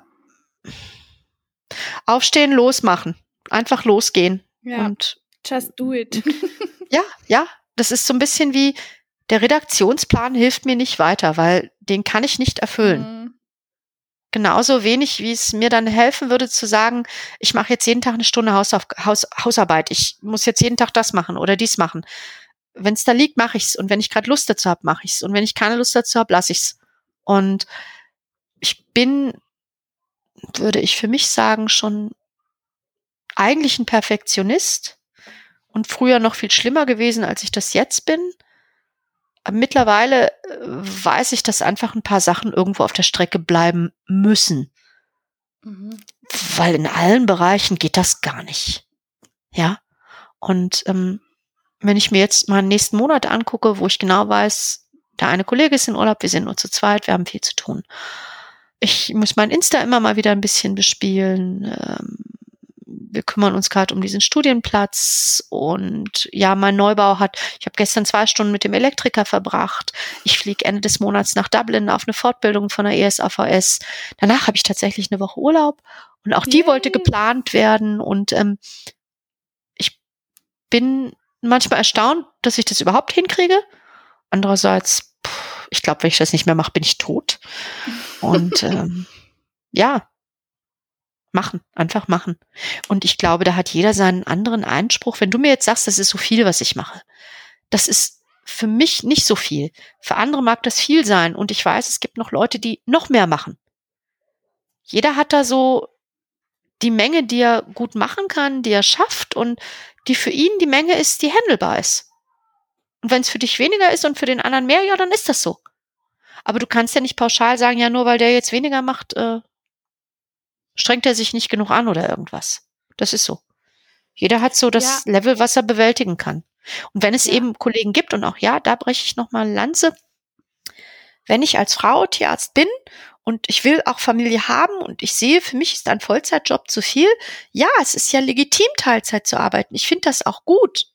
Ich finde es nur so schade, nach diesem mega anspruchsvollen Studium ganz wenig bis gar nicht mehr zu arbeiten. Das finde ich, dafür gehe ich nicht, dafür studiere ich das nicht. Dafür ist mir dieses Studium zu aufwendig und zu viel Lernaufwand und zu viel irgendwas, als dass ich sage, ich will nicht doch irgendwas machen in diesem Job. Ob ich nun sage, ich mache Telefontierarzt oder ich gehe in eine Praxis oder was auch immer. Aber zu sagen, ich habe das studiert und mache da nie wieder was mit und auch da kenne ich einige Kollegen, das finde ich schade. Dafür habe ich das nicht studiert. Dass ich eine super ausgebildete Mutter bin. Da wäre ich also zum Beispiel für mich nicht glücklich mit. Aber es gibt sie. Es gibt Leute, die sagen, ich bin Tierarzt, ich habe das studiert, ich kann das alles, aber jetzt will ich nur Mutter sein. Ja, auch gut, auch eine Einstellung. Aber das ist mit einer der Sachen, die sicherlich auch diesen, diesen, diesen Tierärztemangel echt verschärft hat. Dass es viele gibt, die einfach sagen, ich bin nicht glücklich in diesem Job, ich möchte lieber Mutter sein oder zu Hause sein oder was ganz anderes arbeiten. Und das ist das, was uns jetzt zu so wenigen macht. Auch, auch, auch. Entschuldigung. Ich will das jetzt hier nicht disqualifizieren und ich weiß auch nicht, ob du das schon wieder nicht rausschneiden solltest, weil das vielleicht in die falsche Richtung geht. Na, ich finde, das kann man schon drin lassen, weil ich finde halt einfach auch, dass die Tiermedizin einfach so vielfältig ist, mittlerweile auch durch das ganze Online-Zeig, was man auch machen ja. kann. Dass man, also wie du auch schon angesprochen hast, so Telemedizin kannst du ja auch machen, da bist du ja auch noch mehr so in der Materie drin. Und, oder halt, keine Ahnung, du, das, jeder findet schon irgendwie seine, seine Nische und es gibt ja auch so viele Möglichkeiten und alle Bereiche von der Tiermedizin. Aber jetzt, ja. fass dich an die Nase, könntest du dir vorstellen, in 10, 15 Jahren zu Hause zu sitzen und gar nichts mehr zu machen? Na, ehrlich gesagt nicht. Allein schon aufgrund dessen, dass ich mich niemals von meinem Partner abhängig machen würde finanziell. Also ja, das ist ja ein ganz schweres Thema. Da sind wir Frauen ja ganz große Klasse drin, Entschuldigung. Immer noch. Also immer noch im Rahmen, ich bin, ich äh, gehe jetzt mal noch mal ein paar Jahre zurück. Ich habe mich ähm, von meinem ersten Mann getrennt und ich bin diejenige, der die Praxis gehört hat und die das Geld verdient hat. Mhm. Und nur weil das so war, der hat null Unterhalt gezahlt, null dies, null das, nur weil das so war, dass das meine Praxis war und meine Eltern mir dieses teure Studium ermöglicht haben und ich eine wirklich fundierte Ausbildung habe, mit der ich Geld verdienen kann, bin ich in der glücklichen Lage zu sagen, ich habe jetzt eine große Praxis, ich habe viele Angestellte, ich habe mein Kind ganz alleine großgezogen, ganz alleine finanziert und das finde ich, da bin ich echt so ein bisschen auch stolz drauf zu sagen, das passt. Und ich will nicht die Frau von sein. Ich bin gerne die Frau mit und ich arbeite gerne mit meinem Mann, aber wenn der morgen entscheidet, der geht, dann geht er. Dann ist es so.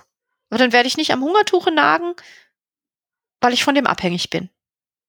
Und das ist für mich als Frau echt undenkbar. Also hätte ich so, äh, käme nicht in Frage, hätte ich Angst vor. Ja, total. Ich finde es ganz schlimm, wenn man finanziell für seinen Partner abhängig ist und den eigentlich gar nicht mehr mag oder so, aber mit ihm zusammen. Du kannst nicht gehen? Ganz ja, schrecklich. Genau, ganz schrecklich. Und dann das nächste und du bist vielleicht noch bei dem und alles ist gut. Und dann entscheidet der sich kurz bevor er in Rente geht, sich doch von dir zu trennen. Ja. Dann kriegst du nicht mal Rente, weil du hast ja die ganzen Jahre nur auf die Kinder aufgepasst. Ach, ja, dann, gruselig, äh, gruselig, hallo, gruselig, gruselig. Hallo Altersarmut, ganz ja. toll, super. Und ja. dafür, dass du die Kinder da aufgezogen hast und ja, na, und also Hölle. Ich glaube auch, auch wieder das Modell gilt nicht für alle.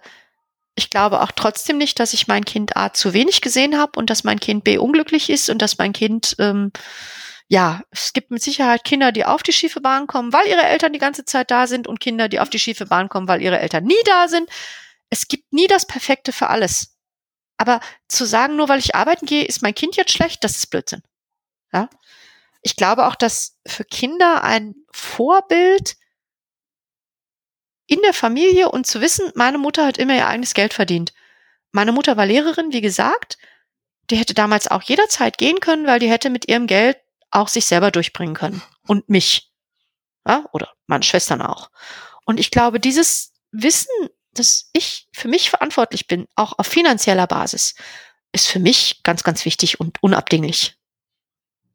Ja, das ist einfach, also für mich ist das extrem wichtig, weil das ist einfach so, so ein Stück weit einfach irgendwie eine Freiheit, wenn man halt weiß, man braucht keinen so. Also genau. und wenn du dann einen findest, wo alles passt, dann ist das schön.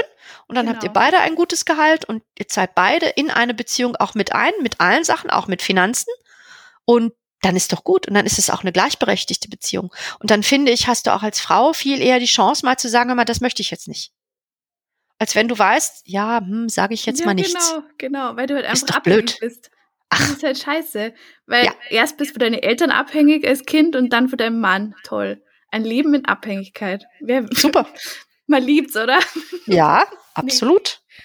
Und ja. das sind einfach so Sachen, wo ich mir so denke, dann habe ich so ein tolles Studium, mit dem ich ja jetzt auch momentan auf der momentanen Arbeitsplatzsituation, ich kann ja, ich kann ja alles machen. Ich kann mir ja meine Stellen aussuchen. Ich krieg die Stelle ja hinterhergeschmissen. Ich meine, wenn du da mal durch die Zeitung blätterst, in fast jeder Stelle, 90 Prozent dieser Stellenanzeigen steht, keine Nacht- und Notdienste. Mhm. Das äh, sehen wir alle, wenn wir das durchblättern. Und dann denken wir uns alle, okay, wie soll das dann gehen mit dem Notdienst? Ja, ist richtig. Aber du kannst das gar nicht mehr reinschreiben. Wenn du jetzt in irgendeine Stellenanzeige als Klinik reinschreibst, ja, wir haben auch Nachtdienste, dann melden sich schon drei Viertel der Mütter auf gar keinen Fall. Weil du kannst ja nicht den Mann da nachts mal auf die Kinder aufpassen lassen, wenn du arbeiten gehst. Weil der muss ja morgens zur Arbeit. Ja, oh, jetzt reden wir über ganz feministisches Geschwafel. Huh. ja. ja, aber ich glaube auch einfach, dass man, wir sind ein reiner Frauenjob. Wir sind zu 95 Prozent Frauen an der Uni und das war damals schon so noch weniger als jetzt, aber ähnlich. Und ich glaube einfach, dass vielen der ganz jungen Kollegen es gibt sicher welche, so wie du, denen das echt klar ist, wo der Hase läuft und wie es nicht zu laufen hat. Aber ich glaube, da sind immer noch ganz viele dabei, wo es eben nicht so ist. Und wir haben ganz viele auch Kolleginnen, die früher dann geheiratet haben und nebenbei so ein bisschen Praxis gemacht haben. So mal so zwei Stunden in der Woche abends. Wenn dann Oma auf die Kinder aufgepasst hat. Hm. Ich habe so eine Kollegin kenne ich, die hat eine Sprechstunde immer gehabt dienstags morgens von 8 bis 10 und mittwochs vielleicht auch nochmal von 8 bis 10 und donnerstags von 19 bis 20 Uhr. Und du hast dich immer gefragt, wie lebt die denn davon? Ja, hat sie ja nicht. Sie hat ja, ja nicht davon gelebt. Sie hat ein nettes Zubrot gehabt zu dem, was ihr Mann verdient. So. Und auf einmal hat sie ihre Sprechzeiten geändert. Und wir alle so, was ist jetzt denn los? Ja, der Mann hatte sich getrennt. Ja, ja dumm aber auch. Ne? Also das, ja, wie gesagt, finanzielle Abhängigkeit will man nicht. Ja, und vor allem braucht man nicht mit dem äh, Studium. Also mit, mit diesem Studium auf genau. gar keinen Fall. Und mit der Arbeitsplatzsituation oder Arbeitsmarktsituation schon mal gar nicht. Ja. Ja, da sind wir eigentlich schon bei einem ganz guten ähm, Schlusswort. Und zwar, was würdest du denn jungen Tierärztinnen raten, ähm, beziehungsweise ähm, was würdest du denn jetzt anders machen, so als Rückblick? Ach, ich weiß gar nicht, ob das mein Weg ist ein völlig anderer und die damalige Arbeitsmarktsituation war eine völlig andere. Ich glaube nicht, dass man sagen kann, man hätte irgendwas anders machen ja. können. Für mich war das damals gut. Was ich gesehen habe, auch ich habe durch viele, viele Fortbildungen auch ganz viele, ganz junge, tolle Kolleginnen kennengelernt, auch hier durch Instagram, wo ich mir immer so denke, ihr müsst nicht nach der Uni an irgendeine Klinik und meinen, ihr macht irgendein Fachgebiet.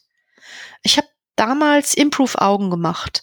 Und da waren unheimlich viele Kolleginnen, die sagen, ich mache jetzt Augen. Ähm, ich glaube, dass man, wenn man von der Uni kommt, vielleicht erstmal in einer etwas größeren Praxiseinheit gut aufgehoben ist, um erstmal ein guter Allgemeinmediziner zu werden, der Verbindungen zwischen Augen und Haut, Augen und einer inneren Erkrankung oder Zähnen und einer inneren Erkrankung oder Herz und dem, der einfach so einen gewissen Überblick hat. Ich glaube, dass das uns als Tierärzte davor beschützen wird, so zu werden wie Humanmediziner. Ich kann nur große Zehen oder ich kann nur Herz. Ähm, ja, ist doch so. Du gehst zum Arzt und der sagt dir, ah nee, das ist nicht mein Fachgebiet, habe ich keine Ahnung von, jetzt müssen Sie sich noch einen Termin beim HNO holen. Ja. Der Tierarzt nimmt sein Otoskop raus und fängt an, das Ohr zu untersuchen. Ist so, oder? Ja. Wir können noch fast alles. Und auch, wir können auch die Verbindung dazwischen herstellen, dass da eine Katze sitzt mit einer Uveitis, einer dicken Entzündung des inneren Auges und dann wissen wir genau, das ist nicht das Auge. Diese Katze hat ein ganz anderes Problem.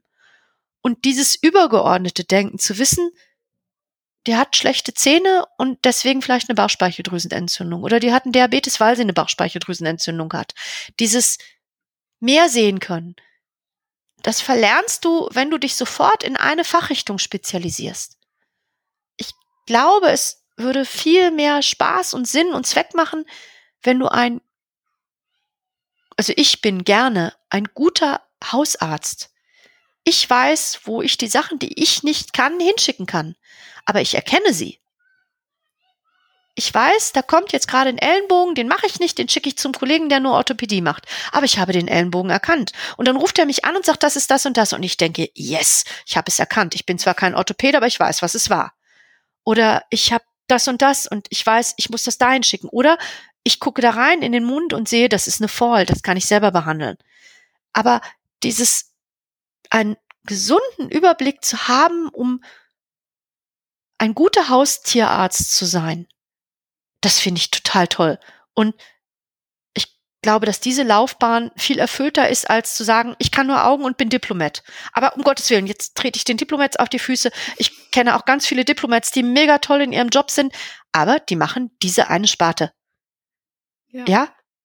Also, es gibt mega Leute, wenn ich jetzt an, gerade auch an Österreich denke, zum Beispiel die Petra Benz mit ihren Augen, die macht das toll. Aber wenn ich jetzt nur noch Augen machen müsste, wäre ich unglücklich. Ja? Ich glaube, dass viele junge Kollegen vielleicht erstmal in einer größeren Praxis gut aufgehoben werden, in der sie viel normale Fälle sehen. Ich bin damals an die FU und habe nur die ausgefallenen Dinger gesehen, weil die anderen Sachen sind ja beim Haustierarzt gelandet. Mhm. Die kannte ich zwar auch durch meinen Vater, aber an der Klinik siehst du erstmal nur die Sachen, die so das Ausschussprodukt der Tierarztpraxen sind, mit denen die Tierarztpraxen nicht mehr umgehen können. Die schicken das dann in die Klinik. Mhm. Das heißt, du verpasst all diese Otto-Normalverbraucherfälle, die ja auch wichtig sind. Und ich glaube, dass viele junge Kollegen einfach vielleicht besser erstmal aufgehoben werden in einer wir machen normales Tagesgeschäft Praxis. Und in einer etwas größeren Praxiseinheit, so wie jetzt in unserer, hast du ja trotzdem, du hast Augen, du hast bei uns Reptilien, du hast Zähne, der eine Kollege operiert gern, du hast ja trotzdem fast alles. Aber du hast zum Beispiel keinen Diplomat für irgendwas da sitzen. Und das differenziert dann eine Praxis von einer Klinik. Und die Frage ist aber, brauche ich als Anfänger ein Diplomat vorneweg? Brauche ich eine Klinik vorneweg? Brauche ich nur die ausgefallenen Fälle? Möchte ich nur die ausgefallenen Fälle? Und kann ich dann am Ende auch nur die ausgefallenen Fälle? Also ich glaube einfach, dass viele Anfänger in einer Tierarztpraxis, die ein bisschen moderner ist, am Anfang gut aufgehoben werden. Und dass dieses Streben, ich muss unbedingt in eine Klinik, halte ich für unnötig. Das ist so, was ich mir vorstellen würde für Anfänger. Ja, man hat irgendwie so ein bisschen das Gefühl, dass, dass man sich irgendwie spezialisieren muss. Also das, genau. das kommt irgendwie so, aber das ist nur mal ganz gut, dass du jetzt irgendwie sagst, dass das gar nicht unbedingt nötig ist, sondern dass man mit einer gut aufgestellten Haustierarztpraxis, dass man da auch äh, auf einem guten Weg ist. Ja. Ähm, die Spezialisierung kommt ja nachher aufgrund deines Interesses von ganz alleine. Ich habe irgendwann mit Zähnen angefangen und mache auch immer noch gerne Zähne. Dann habe ich mit Augen angefangen, mache auch gerne Augen. Hm, ich mache nebenbei noch meine Reptilien, ja, Dackel sowieso, aber ähm, ich glaube einfach, je länger du das machst, dann suchst du dir das raus, was dich interessiert. Und da bist du dann auch gut drin, weil es dir Spaß macht. Aber weiß ich denn vorher, ob der Augen überhaupt Spaß machen? Schwierig. Also ja. kann ich nicht. Ich habe früher immer davon geträumt, ich werde Knochenchirurg. Ich mache nur Knochenchirurgie.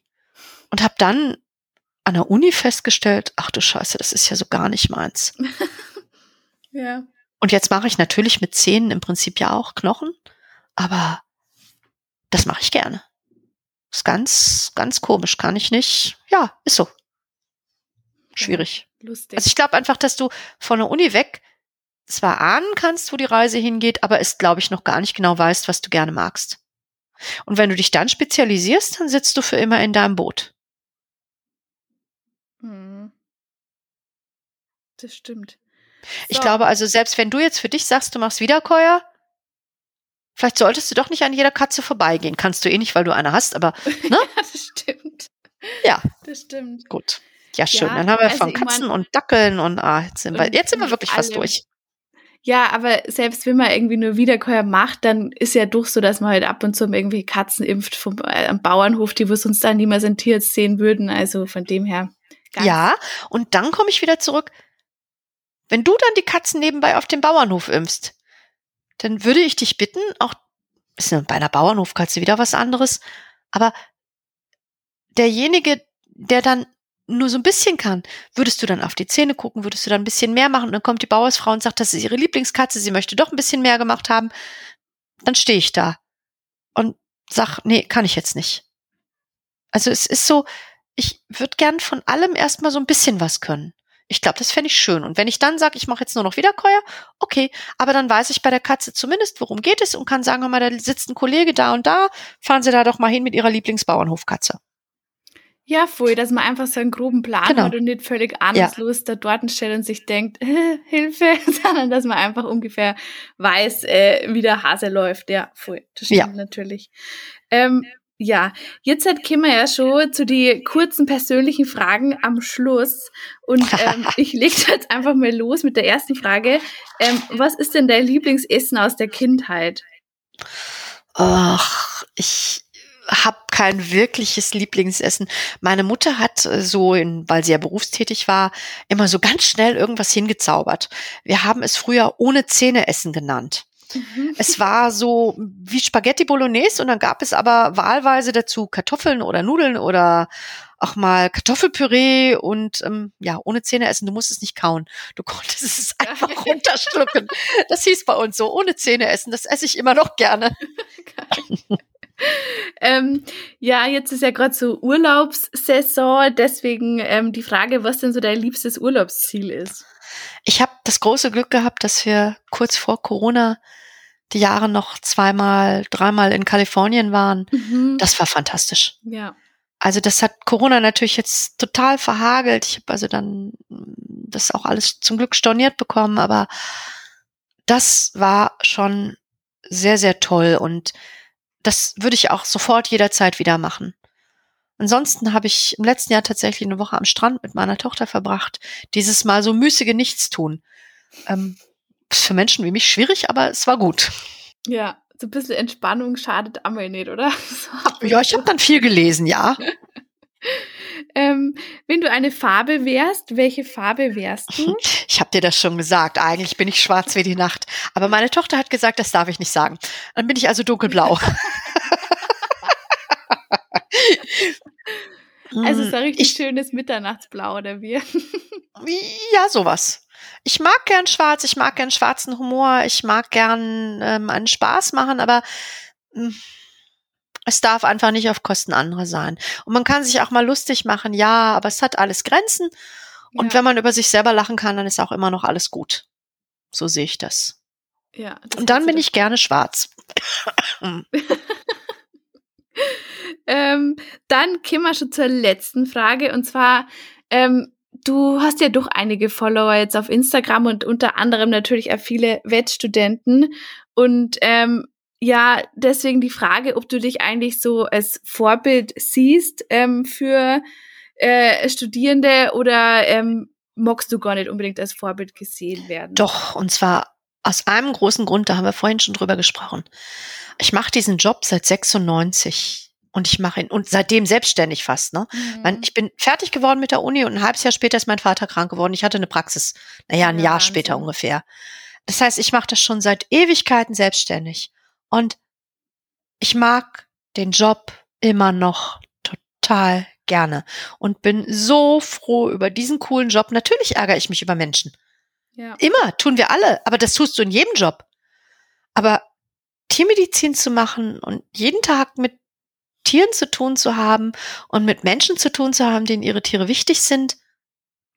Ich glaube, als Vorbild zu dienen, das im Rahmen von Diskussionen, die wir ja im Moment alle haben und schlechte Arbeitsbedingungen und schlechte Bezahlung und schlechtes dies und schlechtes das, festzustellen, dass dieser Job total viel Freude machen kann und dass man den auch nach ganz, ganz langen Jahren auch, wir sprechen jetzt nicht über Not One More Vet und Selbstmord und Suizidgeschichten, mhm. die reiße ich jetzt nur hier am Rande an, dass man nach so langer Zeit diesen Job immer noch total gerne machen kann. Das geht. Und das geht und das geht und das geht und dieser Job ist toll. Ich breche echt eine Lanze für Tiermedizin, trotz aller Probleme, die sie hat. Es macht total viel Spaß. Und insofern, ja, dann bin ich ein Vorbild. Alles gut. Na, aber das ist echt verstehe, dass du das halt so sagst. Und ich finde auch, Alor daran, dass deine Tochter jetzt eben auch Tiermedizin studieren will, sieht man ja schon, dass du das einfach so, ja, an sie dann auch vermittelst, dass das ein cooler Job ist und dass man was draus machen kann und ähm, dass du es halt auch weiterempfehlen würdest. Sie hat irgendwann mal gesagt, sie möchte gern Zahnarzt werden. Oh, sag ich, mach, mach Zahnarzt. Aber dann kannst du auch Tierzahnarzt werden. Dann kannst du genauso viel an Zähnen rumbröckeln und die reden nicht die ganze Zeit und schlafen tun die auch. Es ist doch wahr, ne? Und dann war sie überzeugt. Ja, nicht so spontan. Ich habe also schon darauf hingearbeitet. Aber ähm, wir können in jeden Bereich gehen, der uns Spaß macht. Und wenn du sagst, du möchtest gern Lebensmittelüberwachung am Veterinäramt machen und Paragraphen wälzen, kannst du auch das tun. Und wenn du sagst, du möchtest gern bei Biontech in die Virologie gehen oder du möchtest ähm, Chef vom RKI werden, auch das geht. Mit diesem Studium geht alles. Und mehr geht doch nicht, oder? Ja, du hast recht. Also das ist jetzt echt ein absolut perfektes ähm, Schlusswort. Ähm, ja, danke dir, Gwen, für deine Zeit. Sehr, sehr gerne. Wir haben schon wieder eine Stunde 30 geschwätzt. Sehr schön. Ich bin gespannt, wie kurz du das überhaupt zusammenschneiden kannst. Schauen wir mal. So, jetzt haben wir auch schon wieder am Ende der Folge angekommen. Tatsächlich habe ich eigentlich gar nicht wirklich besonders viel rumgeschnitten an der Folge. Also das ist eigentlich alles so ziemlich, wie wir es auch gesprochen haben, weil man dachte, also ich weiß eh immer nie genau, ob euch die Folgen ein bisschen zu lange sind. Also ihr könnt mir da gerne mal Feedback dalassen, entweder eben in Form einer E-Mail an servus.wurdigorst.com oder eben über Instagram. Ähm, das ist ja eh alles in den Shownotes verlinkt und könnt mir gerne mal sagen, ob euch die Folgen eigentlich so zu lang sind. Aber ich denke mir halt immer, dass das irgendwie schade ist, da so viel zu kürzen, weil es ja doch irgendwie alles interessant war und ich mir halt denke, dass das halt vielleicht ja wertvolle Infos sind, die euch dann doch interessieren. Aber ähm, vielleicht ist es vielleicht dann manchmal schlauer, das dann in zwei Teile zu ähm, kürzen, sodass halt das einfach nur 30 Minuten pro Folge sind. Also ja, wie gesagt, lasst mal gerne mal ein bisschen Feedback da, ähm, wie euch das lieber ist. Ähm, ja, den Instagram-Account von der Gwen und ihr Praxis ähm, werde ich in den Show Notes ähm, verlinken. Und ansonsten freue ich mich immer sehr über eine Bewertung auf ähm, Spotify oder Apple Podcasts. Ihr wisst ja immer das Gleiche, damit einfach der Podcast ähm, ja, gut angezeigt wird. Und ähm, ihr könnt ja immer gerne auf meinem Blog oder auf meinem Instagram vorbeischauen. Und ja, das war's dann mal wieder für die Woche. Bleibt gesund und munter, holzt die Ohren steif und wir hören uns beim nächsten Mal. Also macht's es gut. Für euch. Servus.